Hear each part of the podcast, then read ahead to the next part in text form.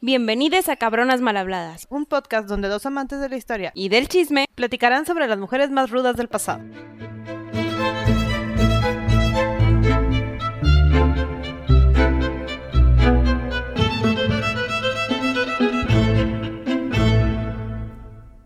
Sandy, Gaby, estás muy emocionada por esta mujer. la verdad que sí, porque ni yo sabía que existía. Es una cabrona. Me encontré dinero en mi bolsa. ¿Qué emoción? O sea, tanta emoción que hasta me encontré dinero en mi bolsa. Muy bien. Te dio abundancia. Sí, me encontré dinero en la bolsa de mi pantalón. Me. Prosperidad. Muy bien. Entonces, excelente. Hoy vamos a hablar de una, de la única faraona mujer en la historia del antiguo Egipto, de la cual puede que muchos no sepan porque fue borrada de la historia, pero digo, agradablemente fue encontrada en algún punto que sabemos muchas cosas de ella que sí se lograron mantener. Porque no estaba tan bien escondida. Sí, O sea, no. Les falló poquito. Sí. Pero lo intentaron. Y le voy a decir rey en el camino, porque en esta investigación aprendí que no existe una palabra para faraona. No. O sea, en, egip- en egipcio, en Sí, antiguo, sí. no existe faraona. Ajá. O sea, o era rey, o reina madre, o esposa del faraón. O diosa de quién sabe qué. No, esposa, la primera esposa, Ajá. diosa, diosa, esposa del dios, Sí, algo sí. así. Pero no pero había, no había reina, por ejemplo. ajá, ni faraona. Ajá. Eso no existe. no Era faraón y rey. Exacto. Entonces, Entonces, bueno, fue la primer faraón, la rey Hatshepsut. la rey Hatshepsut. Ay. Vámonos, vámonos. Hatshepsut. Y, lo, y luego se escribe bien, bien extraño, se escribe Hatshepsut. Entonces, así supongo que le dicen Hatshepsut. Como, ah, no. Bueno, muy bien. Entonces, bueno, Hatshepsut. Le voy a decir Hatshepsut en el camino, perdón. Hatshepsut. Hatshepsut me cuesta mucho trabajo. Hatshepsut nació alrededor de 1400 y cacho, porque Porque niña. Ajá, y no, no, y niño también nos está en cañón. Pero 1400 y cacho antes de Cristo. Antes de Cristo todo Sí, es esto, no, ya. acuérdense. Ya fue. Este. Estamos en una etapa, siempre lo repito, pero es importante que lo sepan, donde las mujeres sí tenían cierto tipo de autoridades en el gobierno egipcio. ¿Qué podían hacer? Podían poner leyes, por ejemplo, podían ser alabadas, este, todo. Pero impartir justicia. Ajá, podían impartir justicia, pero solo te podían tener tres tipos de nombres para poder contribuir a- como autoridad hacia su pueblo. Una era como primera esposa, que era pues la más importante y era la que procreaba a los siguientes faraones o, o gobernantes, ¿no? Había muchas, muchas, muchas, muchas segundas esposas, dependiendo del faraón, eh, y estas segundas esposas procreaban hijos que posiblemente pudieran llegar a ser faraones o gobernantes, pero pues se tenían que morir primero los de arriba, ¿no? Por último, estaban las concubinas, que esas no tenían muchos privilegios, como las primeras y segundas esposas de poderse vestir bien, Concubinas. de comer bien, de todo, pues eran concubinas, pero sí podía llegar el caso en el que alguno de los hijos de las concubinas pudieran llegar a ser faraones. Sí, porque la línea de sucesión del trono aquí era, no necesariamente había una ley escrita formal que dijera que las mujeres no podían heredar, no, no existía, pero era tradicional que pasara un hombre. Sí, Entonces se iba brincando entre, la primera esposa no pudo, entre comillas, bueno, vamos a buscar entre la colección de segundas, alguna pudo o sobreviven las criaturas, Ajá. ok, no, bueno. tiene así- que ser hombre aparte. Así tiene que ser hombre. Y si la primera esposa tuvo hijas, bueno, entonces buscamos entre la colección de mujeres a ver quién tuvo un hombre, la casamos con esa niña y entonces ahora sí la sangre real Ajá. continúa. Entonces se casaban entre hermanos, pero siempre tenía que si- siempre tenía que haber sangre de la madre de la madre principal. O sea, siempre tiene que haber ahí linaje. Entonces, bueno, esta fue una breve pausa comercial. La pausa comercial para poder entender por qué Hatshepsut vivió. Lo que vivió. Ajá. Entonces, ¿cómo se llamaba su papá? Para, se llamaba, ahora sí que para ordenar la historia de esta mujer. Se llamaba Tutmosis I. Estamos en la dinastía 18, por ahí. Sí que va- vamos avanzando durante esta. Y la mamá se llamaba Amose. Esta mujer sí era la primera, la primera esposa. Ajá. Y creían, algunos dicen, no está bien documentado, pero algunos mencionan, que Amose era hermana, media hermana de Tutmosis I. Sí, por, por este tipo de estructuras que acabamos de explicar. Entonces, Tutmosis tuvo un reino bastante bueno. O sea, la Sí. verdad, sí lo busqué a Mose, pero pues, la principal cosa que tuvo a Mose fue tener hijos y pues, ser buena y tuvo otros cinco hijos. Entonces, Sí, sí, yay. sí. Tú muy bien, amiga. Fuiste fértil. De Tutmosis sabemos que fue conquistador. Sí, O sea, sí se puso a buscar más reino. Egipto creció, fue bastante próspero. sí lo querían. fue- lo querían mucho. Fue, no fue tan pacífico porque pues sí había que pelear para poder conquistar, pero ganábamos. Era un constructor y era un visionario de dónde vamos a construir, cómo vamos a ampliar las ciudades y no sé qué. Y medio liberalón porque educó a sus hijas. Sí. Tuvieron entre ellos cinco hijos y a Hatshepsut. Los hijos no sobrevivieron a pues, la vida de, Mm, Murieron jóvenes. sí, de entre todo lo que les pueda suceder. Pero Hatshepsut sí sobrevivió y creció viendo a su papá Gobernar. gobernar y gobernar bastante bien. Entonces, y además educarla. O sea, porque sí estaba educada para ser la siguiente, porque se cree que Tutmosis sí quería que ella fuera, bueno, Tutmosis primero, fuera el que, fuera ella quien sucediera. Son especulaciones, pero qué fregón que Que quisiera. fuera la verdad. Mínimo hay la suficiente evidencia ¿Sí? Para decirlo. Para asumirlo. Aparte que ella lo demuestra. Ajá. Ella siempre lo demuestra y ahorita vamos a ver por qué a lo largo de su Sí. historia.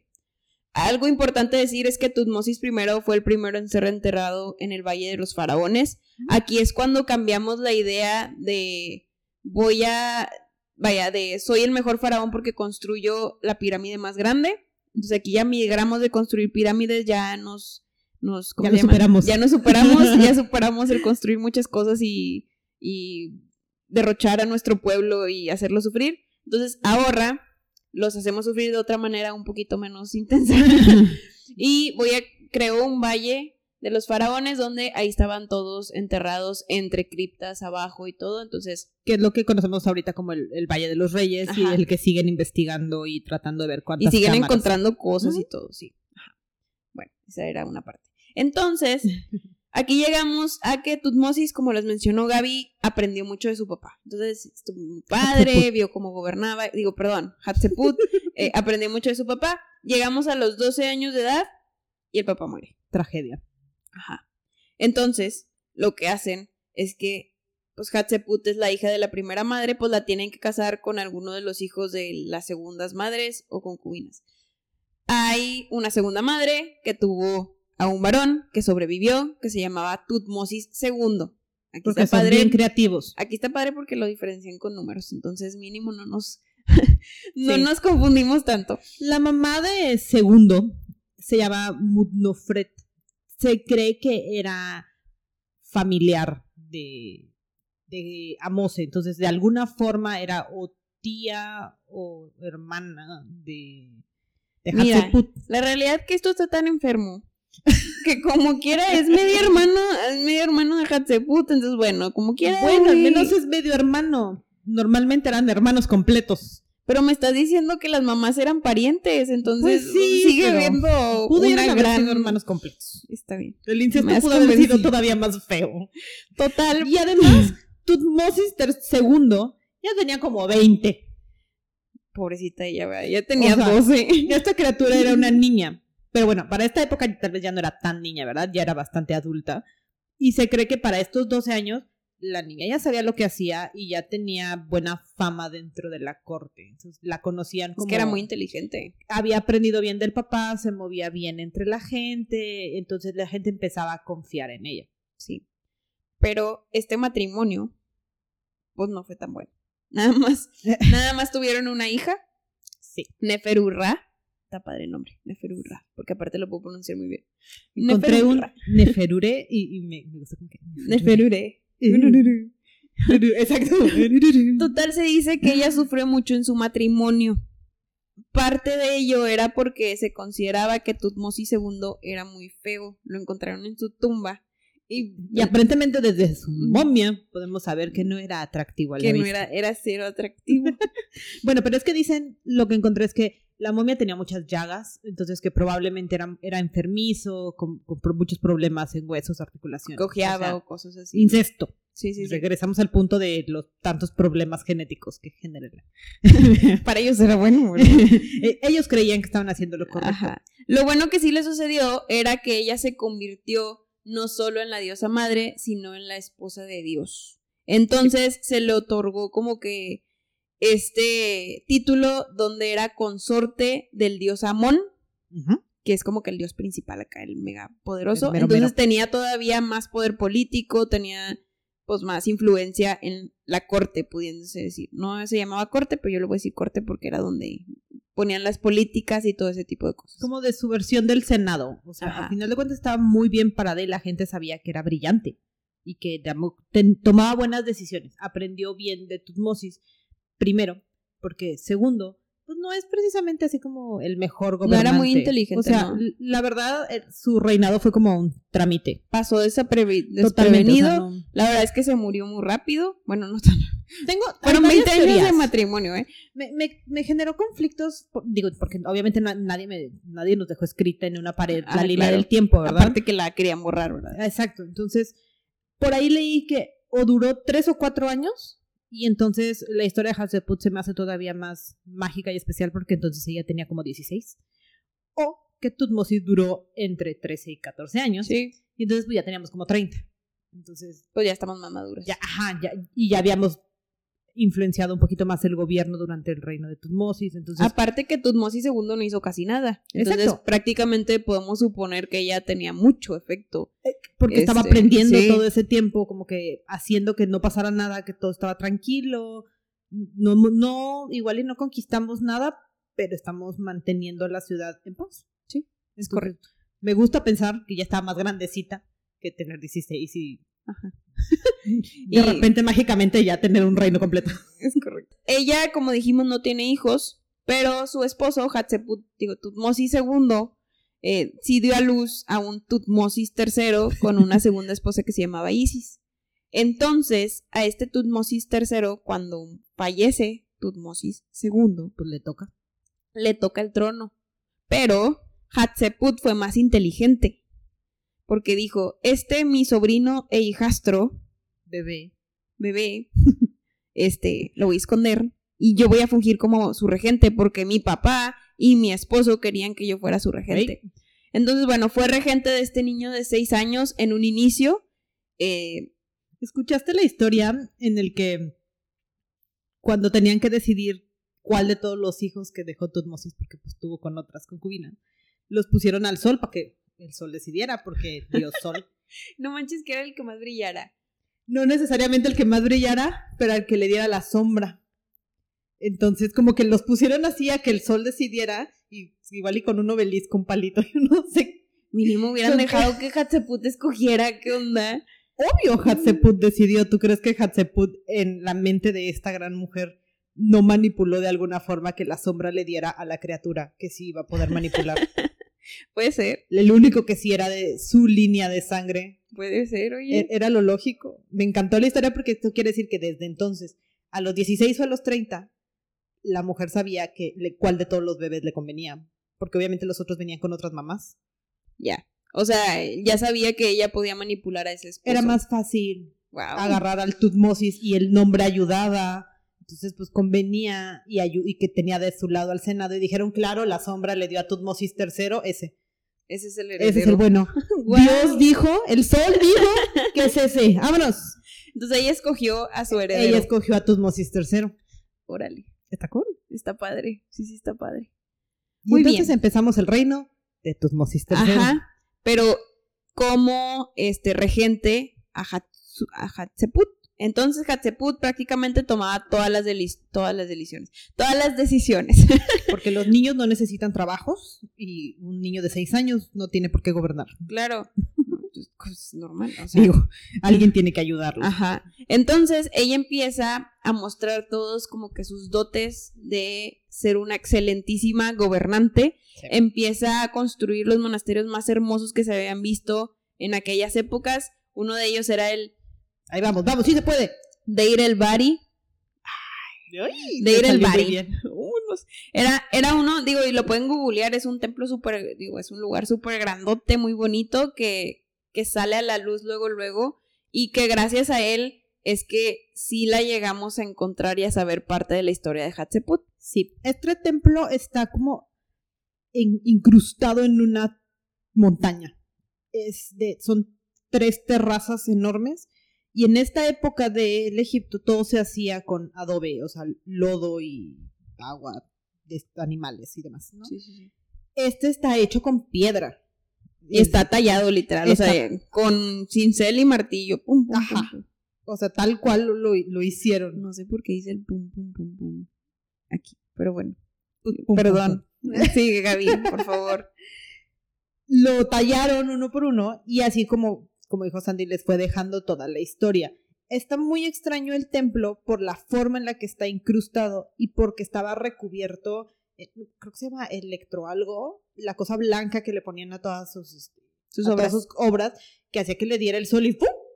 Ahora, ahora sí que resplandor Sí, sí, total sí. De, de esta cosa. Es como un barniz, se pudiera decir. Ajá. O sea que lo que dicen que cuando hacen las reconstrucciones de las pirámides, que es porque las pirámides también brillaban de esa forma, porque sol. Entonces ella hizo esta enorme construcción que solamente le podemos atribuir a ella porque era imposible que Tutmosis, un niño, y el otro pues, Lo hiciera. no hizo nada. o sea, Ajá. Y, y luego aparte, todavía menos lo podían ocultar porque en las paredes estaba mapeada toda la historia de ella. ajá. Entonces, cuando los incursionistas empezaron a descubrir este templo o este monasterio, empezaron a ver símbolos que decían la majestad, o sea, Her Majesty. Ajá. Y empezaron a ver, o sea, sí decía faraón en masculino, pero usaban la, usaban, Exacto. o sea, usaban todas las connotaciones femeninas. Entonces fue de que esto no me suena, ¿cómo que un faraón femenino? Ajá, los pronombres no cuadraban y todas las esculturas eran esta, la figura femenina Con barba. con barba o con el turbante o como se llame la corona del faraón o con la ropa del faraón. Entonces, como, o sea, ¿quién eres? Sí, sí, sí. Entonces empiezan a, empiezan a descubrir como que la posibilidad de que hubiera una un faraón mujer Ajá. y es cuando ya conocen a Hatshepsut. Porque como mencionábamos al principio, Hatshepsut fue baneada del registro, ahorita les vamos a decir por qué, pero fue baneada del registro de gobernantes faraones. Y esta fue la manera en la que la descubrieron. Entonces, O sea, está- ella solita dijo- mind, así que ¡puf! Es que ella solita dijo, a mí no me van a esconder, yo me voy a dejar tatuada en las paredes de mi templo. en todas partes para que, aunque me intenten borrar, en alguna parte me van a encontrar. Porque además este templo, Dair al-Bari, creo, ¿sí? Este lugar, estaba diseñado para hacer también su tumba. Sí. O sea, ella dijo de, yo me voy a quedar aquí, aquí me van a poder venir a, a adorar porque pues yo soy la esposa de Dios. Me van a poder venir aquí. Y además dejó escritos también cosas en Karnak, porque ella también le aumentó a Karnak, además de poner los obeliscos. Sí. ¿Qué es un obelisco? Un obelisco son estos, digo, ella es súper reconocida por haber puesto cuatro obeliscos súper grandotes, pero un obelisco, no sé si lo han visto, hay en Nueva York, hay en Roma, porque se los, se los robaron de Egipto. Bueno, no se los robaron, ya es legítimo, pero de ahí lo sacaron. Se inspiraron en Ah. el lugar más católico del mundo. Hay una Ahí lo representación egipcia. Total, un obelisco es como, no sé si lo han visto, pero es una enorme columna que termina en un puntito hasta arriba. Yo describiéndolo aquí, nadie Sí, me ve. Sandy los está explicando. Me encanta cuando te los, te los enseñan. Su manita creció y hizo un triangulito. Total, es una columna con un triangulito y vienen un chorro de descripciones relacionadas con la historia de Egipto. Sí. Entonces, bueno, Hatshepsut puso cuatro súper importantes eh, y también en una de las paredes del Deir al-Bari, o sea, este monasterio grandote que les comentábamos, es el único registro que tenemos de cómo movían estos obeliscos, porque los obeliscos se hacían desde la tierra, o sea, Y estaban en una sola pieza. en una sola pieza. Es decir, veían una roca y empezaban ahí a, a formarla y todo hasta terminarla completamente y luego la paraban. Y son cosas monstruosas. Gigantescas de, de 4 me- metros, exacto. 7 metros, o sea, Exacto. están bien grandotas. De hecho, si van a Nueva York, en el Central Park, ahí hay uno. Sí. Eh, también el, en el Roma. Smithsonian creo que tiene uno. Ah, también tiene este, uno. Muy grande. Eh, en el Vaticano hay También hay otro. Este, son de los extraños de Hatshepsut. Dejó uno que se, se, se quebró en el, todavía no lo levantaban y se quebró. Y ahí lo dejaron. Y ahí sigue. Sí, pues Viendo- para que no lo Digo, para vieran que más. ya no había cómo Ajá. levantarlo. Entonces, a la fecha todavía no se entiende cómo los levantaban sin que se quebraran. Entonces, una de las teorías es un plano inclinado y luego una ranura y tratar de levantarlo. Me Una eché, rampita. me eché un documental como de una hora de cómo ya lo intentaron y no funciona. Hay programas en Discovery Channel. Ay, de cómo lo intentaban. Hay reconstrucciones enormes y no le sale. Sí. O sea, de verdad siguen intentando la lógica de cómo le hizo esta mujer. Entonces, si pensamos que tal vez Sachet la inspiró. Ay, le escribió. Se le chat, se escribió chat. su destino. Exacto, le dijo cómo hacer la arquitectura correcta para construir esas cosas y, y levantarlas y, y ponerlas ahí que sigan en pie y dejar escrito hasta la puntita. O sea, Súper padre. está- están muy impresionantes. esas Muy padre. cosas. Total que, regresando un poquito a la historia de Hatshepsut, estábamos diciendo que Hatshepsut era en un inicio regente, ¿no? Ya para los siete años de su regencia es cuando dice, quítate Tutmosis III, mi hijo, mi hijastro, mi, mi sobrino. Yo voy a ser la gobernante y hasta que me muera, pues tú vienes, ¿no? Entonces empieza a adoptar los nombres reales, pero como mencionábamos, con inscripciones femeninas o descripciones femeninas. Entonces decía a ella la rey, tipo cosas así. ¿no? Pues sí, sí. la Sí, era. faraón, todo ese cosa. Entonces, eso está muy padre. En la pared también del templo de Deir el Bari, ay, me encanta. Ay, ya. Vas también. También venían registros de expediciones muy importantes. Ah, sí, porque esta mujer, aunque pareciera que no hizo gran cosa y que nada más se disfrazó de faraón, no solo construyó cosas y dejó como que su, historia bien escrita, hizo aventuras que ningún otro hombre había logrado, Porque porque puedo. tomamos los riesgos. Y además, algunas teorías dicen que mientras ella hacía todo esto, Tutmosis estaba entrenando en entrenamiento de faraón, así es como Sí. que Tutmosis tercero por ahí. Unos Feliz. dicen que lo tenía así como que, ¿cómo se dice? Secuestrado, dándole clases. Y otros dicen, y yo creo que este está más padre, que esto nos va a derivar a por qué la borraron, pero por qué la borraron de la historia. Pero otros dicen que ella lo puso como líder de los militares Exacto. y que en conjunto hicieron grandes cosas. Pero eso lo voy a dejar hasta Exacto. el final. Va- Vamos a- nada más para decir dónde estaba Tutmosis en- mientras ella hacía todo esto. De ¿no? acuerdo. Parte de las inscripciones viene la expedición a Punt. Punt, me gusta mucho ese nombre. que es el actual Somalia. Sí, es Somalia. Es esa parte, no hay como que una definición tal cual de dónde estaba Punt eh, actualmente, pero Somalia. Que era una expedición a la que normalmente, y como ya les hemos platicado a los egipcios, no les gusta salir de su zona, al menos en esto. no, me gusta morirme lejos. Entonces casi no iban y era muy extraño que se aventuraran tan lejos y que fuera tan rentable. Entonces ella agarró a su gente, agarró sus barquitos y dijo, un putense, si pueden, vámonos, No ¿cuál se van a problema? morir. y vamos a regresar y vamos a ser millonarios. Y sí, se fue, hizo una expedición extrañísima que mm, está el registro de que sucedió y el inventario de con qué fue y con qué regresó, porque será su política exterior hacer intercambios, ¿no? Era eh, esto del trueque. Entonces ella fue con mármol y con mirra y especias, Y oro. y- oro y un pieles, un montón de riquezas y regresó con más. Entonces, esto la hizo hacer el primer zoológico en el antiguo Egipto. Se trajo jirafas e insectos que no existían en Egipto. Hizo un zoo.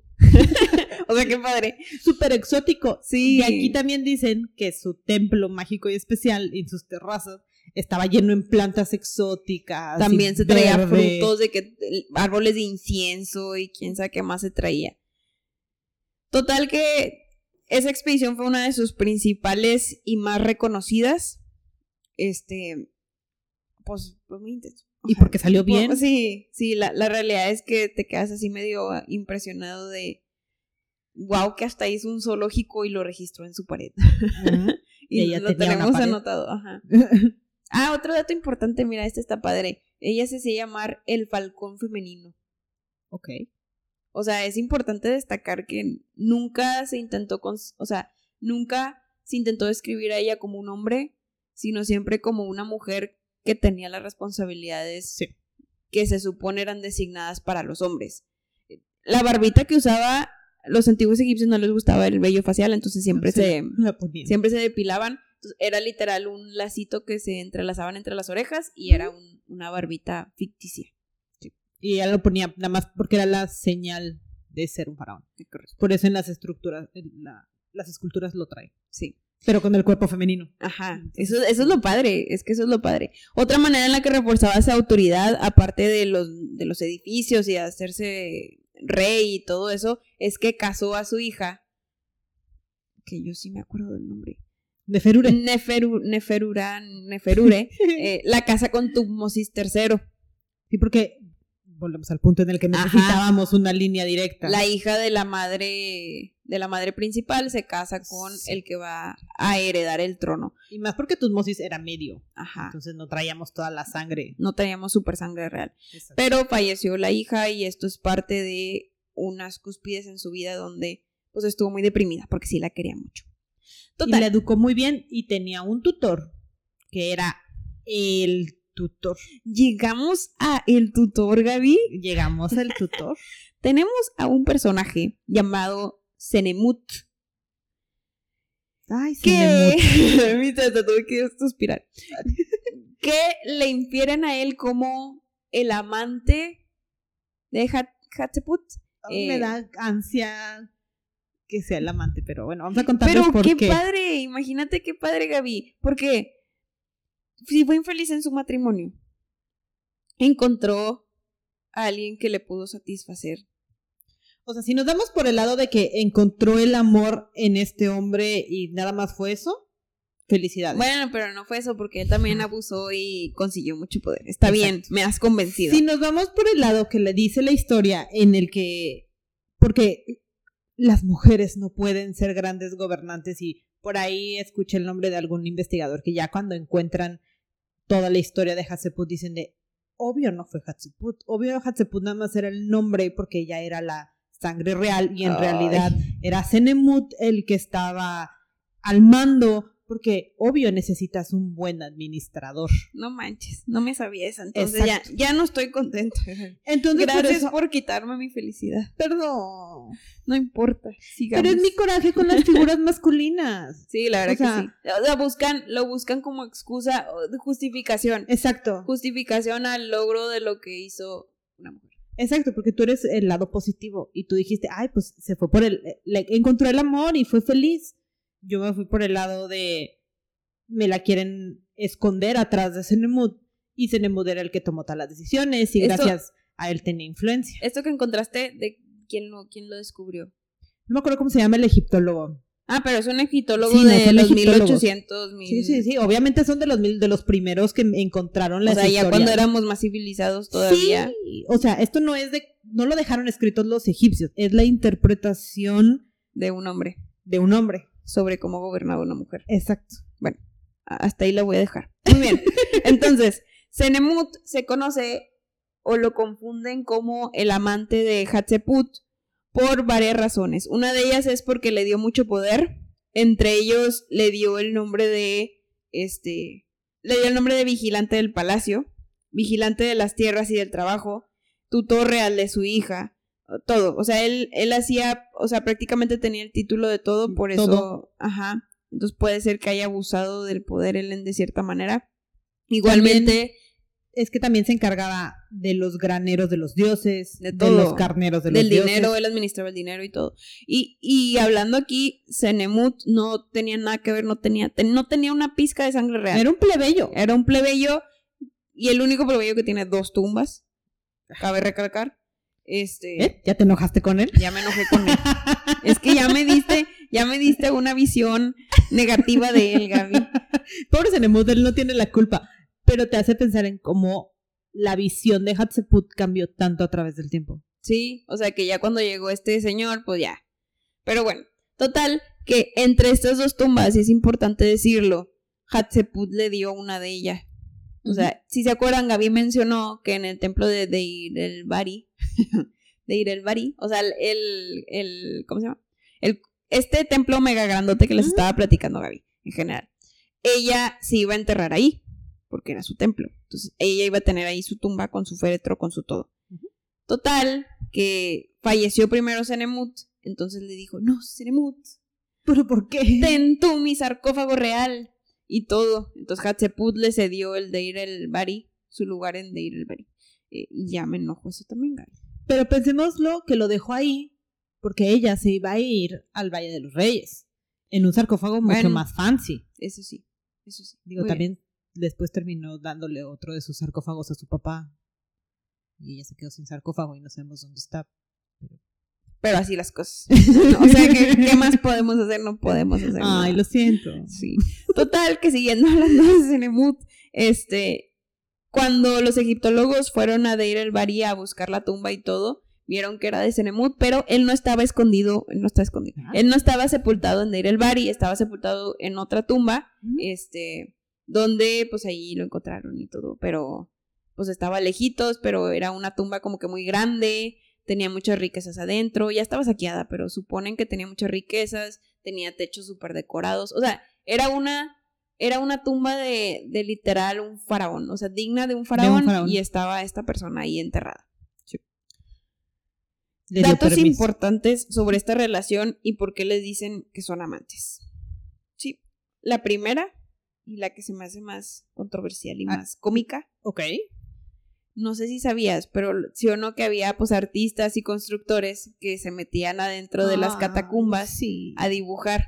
Bueno, total, que cuando estaban los egiptólogos buscando, empezaron a ver estos retratos como de pornografía medieval, no es medieval, de- mucho antes de medieval, o sea, literal. De la era de bronce.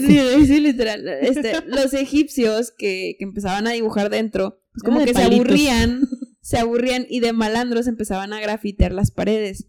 Entre ellas ejemplifican a una mujer desnuda que tiene la corona real Sí. y como sabemos que Hatshepsut es la única faraona que ha habido, obviamente es ser. ella y la estaba, o sea, estaban estaban haciendo el acto de amor, estaban cogiendo este con otro que que lo describían como un vigilante. Entonces sabemos que Senemut tenía varios títulos, entre ellos vigilante de todo Egipto Sí. en general. Entonces, bueno, por eso se relacionan entre ellos dos y así es como que medio sabemos lo que decían los chismes de la Que comunidad. probablemente era al- junto con esa, esa pieza de pornografía había un texto de algún otro constructor o tal vez el mismo que se estaba quejando de Senemut de cómo los explotaban Sí. y por qué los trataban tan mal y no les daban de comer. Entonces sonaba lógico que fuera como una especie de sátira a Senemut. Ajá. Desde ahí ya hacemos sátiras, ya ves. Ah, claro, eso ha sido toda la vida. La, el drama. El humor. El drama, sí. Otra cosa que dice de que estos dos eran amantes era porque la tumba de Hatshepsut en el Valle de los Reyes la construyeron de cierta manera para que apuntara directo a la tumba que le regaló a Ah. Senemut en Deir el Bari. Ay, qué románticos. Entonces, eso significaría que en la eternidad iban a estar se van a ver. juntos. Que no sucedió porque Senemut no lo enterraron ahí, pero esa Ya era la intención. La movieron, pero... Esa era la intención, la eternidad juntos. Este, entonces, bueno, esas son el Y, porqué. y esa tiene lógica, o sea, porque así eran los egipcios. O sea, sí, eran muy de. Si ve cierta coordenada con cierta coordenada, vamos a estar juntos con la eternidad. O voy a ser el mejor o cosas así. Guau. Ahora, ya que terminamos con Senemut y que falleció, seguimos con Hatshepsut y ya casi al final de su reinado. Sí. No. Hatshepsut tenía dos tumbas. Sí, porque pues teníamos que tener opciones Ajá. Y y, más un sarcófago cada vez más grande que el otro. Correcto. Y más que, más que opciones, era porque uno era cuando se lo construyeron cuando era reina madre, o sea, cuando era la madre de Egipto.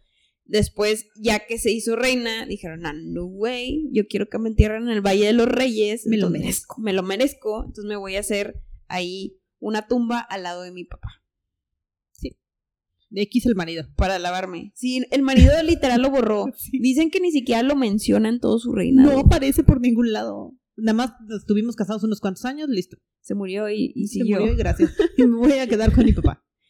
Ni siquiera con Neferure ni nada, o sea... Literal. Este, entonces, bueno, cuando Hatshepsut fallece, sucede este Tutmosis III con otra esposa que no es la hija de Hatshepsut, porque como sabemos falleció. La perdimos. Este, y lo que hizo fue que empezó a borrar la historia de Hatshepsut. O sea, empezó a quitar nombres, lo que hizo fue, no sé, si estaba Tutmosis primero, que era el papá de Hatshepsut, y luego, Hatshep- y luego Tutmosis segundo, el esposo, y luego Hatshepsut, y luego el Tutmosis tercero, lo quitaban y volvían a repetir un nombre, por ejemplo.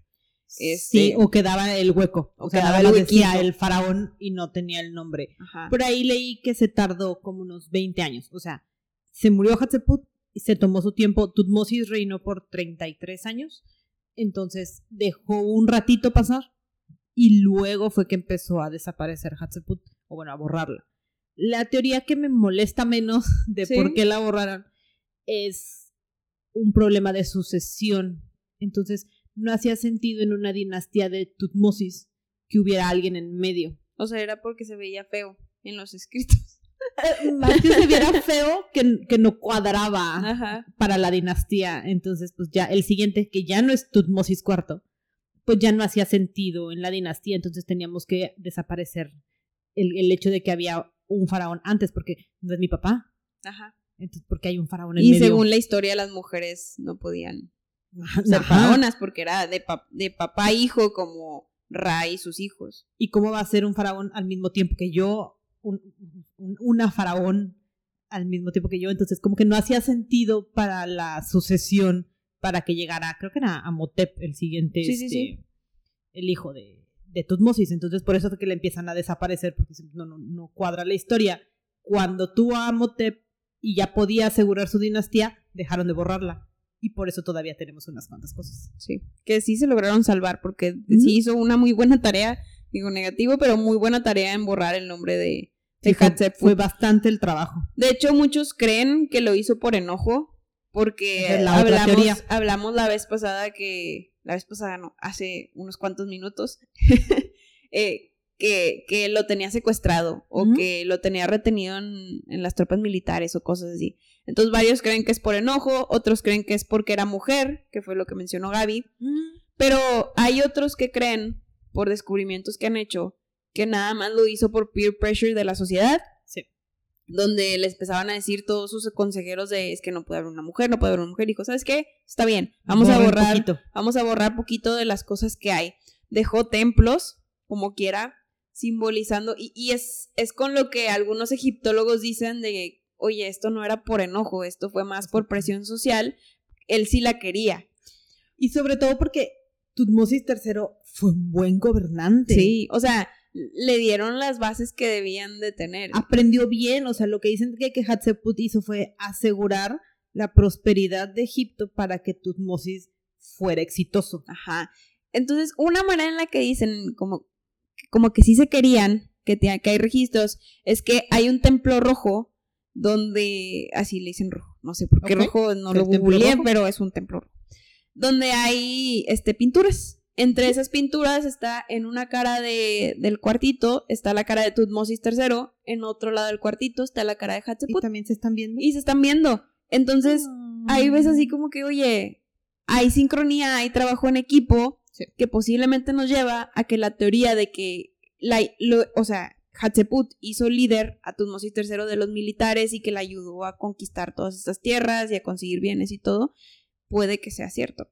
Entonces, pues está muy padre porque hay registro de que, de, entre comillas, porque la realidad es que no sabemos la verdad absoluta, pero hay registro donde puede ser que sí se hayan llevado bien, que estaría con ganas si esa fuera la verdad absoluta. O sea, si estamos diciendo que y vamos a querer aceptar la teoría que existe de que quería a ¿cómo se llama el amante? Senemut y que con las tumbas y no sé qué y no vamos a aceptar la teoría de que el hecho de que estén uno enfrente del otro a la misma altura, casi casi de que viéndose a los ojos como iguales, tenemos que aceptar la teoría de que se Sí. llevaban bien, o sea, Está padre. no es el hijastro enojado que la quiso borrar de la historia. Sí. Entonces, bueno, esa es otra de las teorías y yo con esa me voy a quedar Me porque gusta. es la que me hace feliz. es la que me hace feliz. Ustedes quédense con la Y que así les es haga la más historia. O sea, tiene tantas teorías y tantas opciones que tienes que escoger la que te haga más sentido. Al final, como les dijimos, Hatshepsut fallece, Tutmosis toma el poder. El, el gobierno de Egipto o la sociedad egipcia sigue con mucha prosperidad en estos tiempos y así se mantuvo por varios más. Entonces, pues bueno, este es el legado excelente que hizo Hatshepsut, una excelente gobernante que nos ha demostrado que sí puede haber una faraón Que las mujeres pueden gobernar y brindar prosperidad. y ser el rey, la rey, Sí. la rey. Todavía no encontramos su momia como tal, porque pues sabemos que se movieron muchas cosas durante las, las épocas de los saqueos en las pirámides y los cambios. Se cree que la encontraron en, en KV-20, que es como que la cámara donde tal vez Ajá. haya estado. Aquí para los que no sepan, haz de cuenta que el Valle de los Reyes está identificado por letras. Entonces, AK45. No se crean, no se crean, no se crean. Es, es de que QA1 o RB2 o cosas así. Entonces son las secciones de el laberinto que es el Valle de los Reyes. Por y eso ella es está en esta cámara Kings secreta. Valley y el número de la cámara en la que ya la han encontrado. Entonces, es creo que 35, hablamos de Nefertiti que todavía no tiene número, ella está potencialmente en la 20, encontraron una ahí, encontraron a la... ¿Cómo se llamaban las, nurse- las wet nurses? Ah, sí. Bueno, La wet nurse. mi mamá me lo dijo y me va a regañar porque me dijo cuál era la palabra y no me acuerdo. Me encontraron a, a, a- a la a, las mujer. que, a las que le ayudaban a cuidar a los hijos y que los amamantaban. a sus Exacto. hijos. Eh, eh, se le encontró. Mi mamá me va a regañar. Pero bueno, ella me lo dijo esta semana. Pero bueno, se le encontraron que resulta ser que también era de la familia real y a través de ella y de los dientes de otras momias están tratando de encontrar a la, a la momia de Hatshepsut que todavía no pueden decir cuál es exactamente. El Museo del Cairo tiene diferentes momias. Potencialmente está ahorita en el Museo del Cairo, pero pues ¿Quién sabe? nadie ha podido decir definitivamente esta es Hatshepsut. Y es lo que me ha estado gustando mucho de las mujeres que estamos hablando en esta temporada. Porque literal seguimos descubriendo cosas a la fecha de Sigue ellas. buscando. Entonces, pues está padre porque la historia literal no termina. Todavía no sabemos la totalidad de lo que hizo ni nada, eh, ni la verdad absoluta. Posiblemente lo sabremos en un año, posiblemente nos tardemos otros 20 años en saberlo. Entonces, bueno, Y la ciencia, Sandy. Sí, Porque a, a más ciencia. más conocimiento. Y, y se regresan. Es como que, ok, ya habíamos hecho pruebas de ADN en los ochentas, pero ya tenemos mejor resolución, entonces vamos para atrás. Encontramos un diente, vamos a ver de quién es. Y Eso es lo padre. es- es Eso es lo padre. Y conforme avance la tecnología, pues vamos a saber más. Y es lo que nos emociona mucho a todos que, y que posiblemente pueda causar que volvamos a hablar de esta persona, eh, de esta increíble cabrona mal hablada, en un segundo episodio. Este. Nodrizas. Revolucionado. nodrizas. Gaby googleó la palabra que tanto se tardó en recordar. es que mi mamá me la dijo y me iba a regañar. Perfecto. Entonces las nodrizas están ahí con ella. Imagínate, hasta a ellas les tocaba estar enterradas en el Qué Valle de los padre. Dioses, de los Entonces, Reyes. Se han, de, pe- se han de haber peleado por ese puesto porque en el Valle de los Reyes pues, hay más prosperidad. Pues sí. Digo, de- enterradas entre tantas cosas. Y entre los reyes y, y, y reina, o diosas sea, digo, madres. era, y- era parte de la familia, ¿verdad? No, Sí. Ahí sí, Senemut no iba a llegar ahí, ¿verdad? O sea, hay límites en Sí. lo que se puede hacer. en la realidad y la ficción. Muy bien. Pues bueno, aquí los dejamos con este episodio. Esperamos les haya gustado. Esperamos les haya gustado este episodio. Por favor, no se olviden, si tienen algún comentario, sugerencia, alguien del que gusten saber o que quieran que hablemos, no duden en contactarnos en nuestras redes sociales. Estamos en Instagram como cabronasmalhabladas-podcast o por correo cabronasmalhabladas.gmail.com.